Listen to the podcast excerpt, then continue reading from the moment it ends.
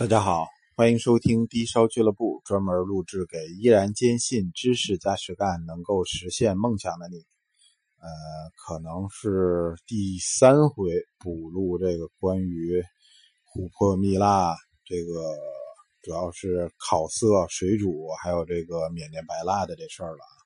这个还是坚持我们前几期的这风格，发发这个其他领域的牢骚。我们这城市啊，是一个纯粹的，实际上是一个三线城市，屈居在二线里头啊，实际上是有点高攀。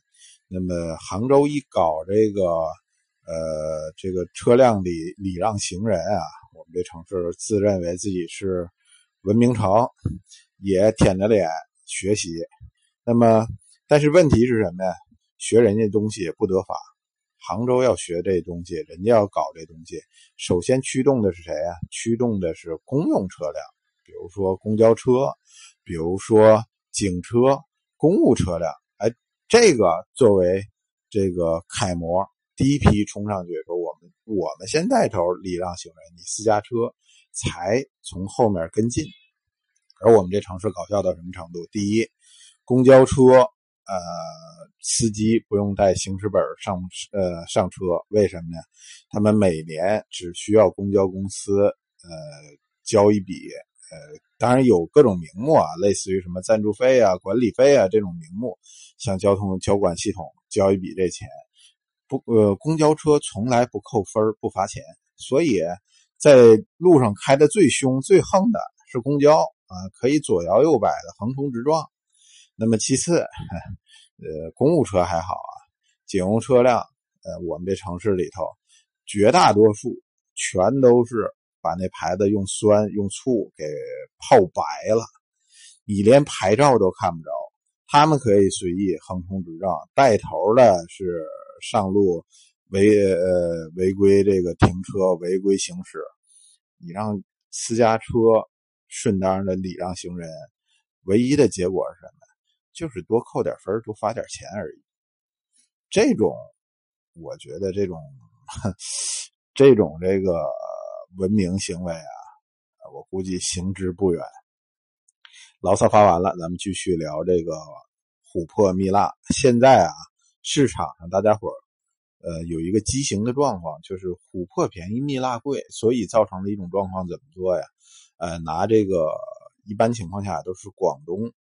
这方面技术比较发达，拿一些金珀，呃，用这个水煮的办法，呃，加热的办法，把这个金珀可以，呃，煮成蜜蜡。现在市场这种货特别多啊，几乎可以说是比比皆是。普遍的特点是，他们的这个蜜蜡在这个刚刚煮完的这个原石的时候啊，你看着这个水煮蜡表面有一层白皮，不透明的。呃，乳白状的白皮里头是半透明的蜜蜡状东西，但是这个东西有一特点是什么呀？这东西给人的视觉感受是偏生，就是我也只能这么形容啊。你再让我用其他词汇，我不太擅长。呃，给人感觉总是生生的感觉，不是特别老熟那种感觉。这就借鉴于我们这个玩和田玉的这个词儿啊，呃，水煮的蜡很生的感觉。据说呀，呃，半年左右，这个水煮蜡逐渐的这种蜡的这种半透明、不透明的这种效果会逐渐退回去，逐渐的还变成往这个金珀、黄珀这个方向去走。而这个烤色蜡更是比比皆是。你看着现在很多人，我有时候看着别人带这东西，我就心里头就难受，你知道呗。你看那现在那个很多蜜蜡，一说我给你磨原石，我这蜜蜡是真的。看我这原石这样，我给你磨，还带着表皮呢，黄黄的那种感觉哈，都像煎蛋似的那种黄，呃，是像那种煎蛋煎的有点大了，煎的有点过了，是那种有点那种怎么说呢，就有点像动过火似的颜色，颜色非常不自然，棕红色与这个黄色渐变，有点突然。真的就是只能用煎蛋的形式，这个这火稍微略大一点的这个煎蛋的这个效果来形容。这种一般情况下就是属于我们说的烤色的蜜蜡。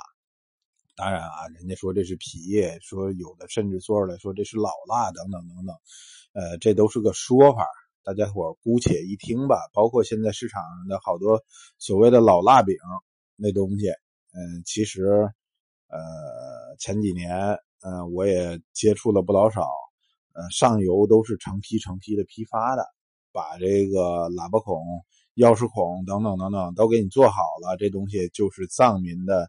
这个老蜜蜡，可是问题是我告诉你，呃，这东西据我打听啊，我问这个做这生意的人，人家说这东西卖的最好的地儿是西藏，全都是西藏人从广东去买，买回来以后在西藏卖，八廓街生意非常非常的好，很多旅游者到那儿，本着一个朝圣的心态吧。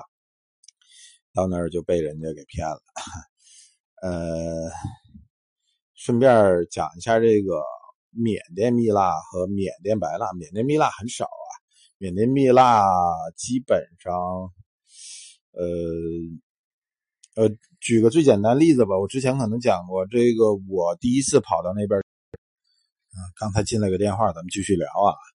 我第一次跑到那边去的时候，看这缅蜡的手串，看上一条那流淌纹特别自然舒服。它属于缅蜡呀，往往都是那种类似于金角蜜的状况，它的那种蜡都是那种半透明、不透明的状况的居多。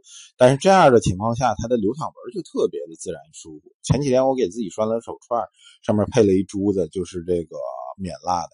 呃，我第一天下午跑那儿去一看。哎，东西真的很漂亮，很舒服，招人喜欢。有一个手串呃，卖货的那个华侨大姐哈，这个问了一下价，四千，我觉得挺便宜，招人喜欢。但是这个第一次去嘛，也没有看这东西，也不知道到底多少钱合适。我琢磨着第二天早晨呢，去在这个集市上面去扫听扫听价格。再去再去考虑这串这个手串结果第二天一扫听，都要八百块钱一克。要知道啊，大粒儿的那种二点零朝上二点二左右这种免蜡的大手串一下子下来一条都一百多克，这这是个价格啊。那时候炒作的价格也高啊，现在其实。整个琥珀蜜蜡，不管是这个缅甸还是多美尼加，还是说这个波罗的海的，其实都处于一个崩盘状态了。那时候价格正是最贵的时候，缅蜡居然比这个波罗的海的蜜蜡贵那么多，我都没有想到。结果我就想起那大姐华侨大姐卖的那串了，说那个才四千，还是那串品相还那么好，哎，我就跑去找那大姐去了，我说。这东西到底怎么卖的？有少没有啊？人说四千一克，肯定没少。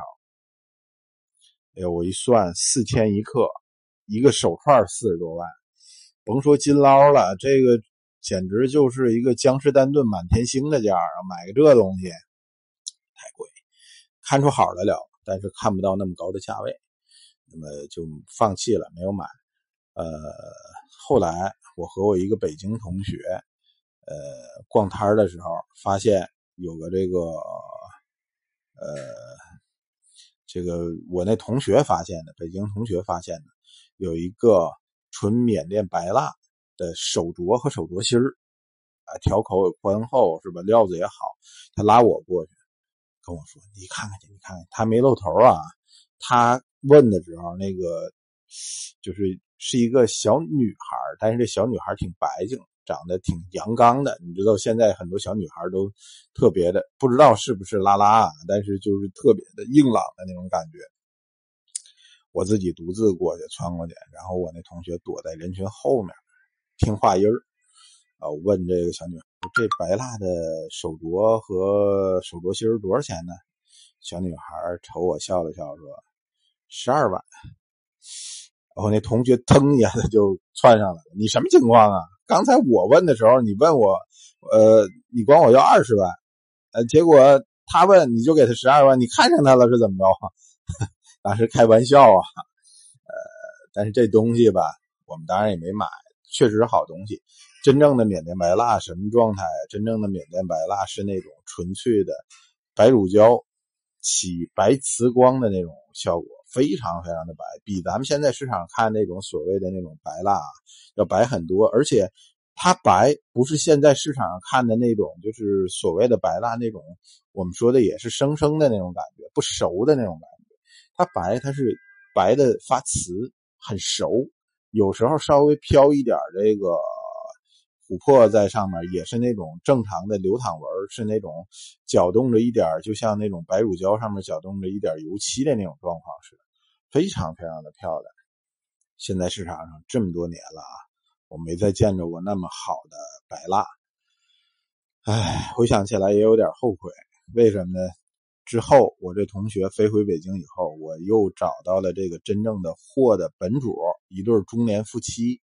这对夫妻跟我交了一实底，价格才四万块钱。现在想想啊，真的非常非常后悔。那东西，呃，可能搁在我们这种城市认识的人都很少，放在北京那东西绝绝对对是大概二三十万的东西。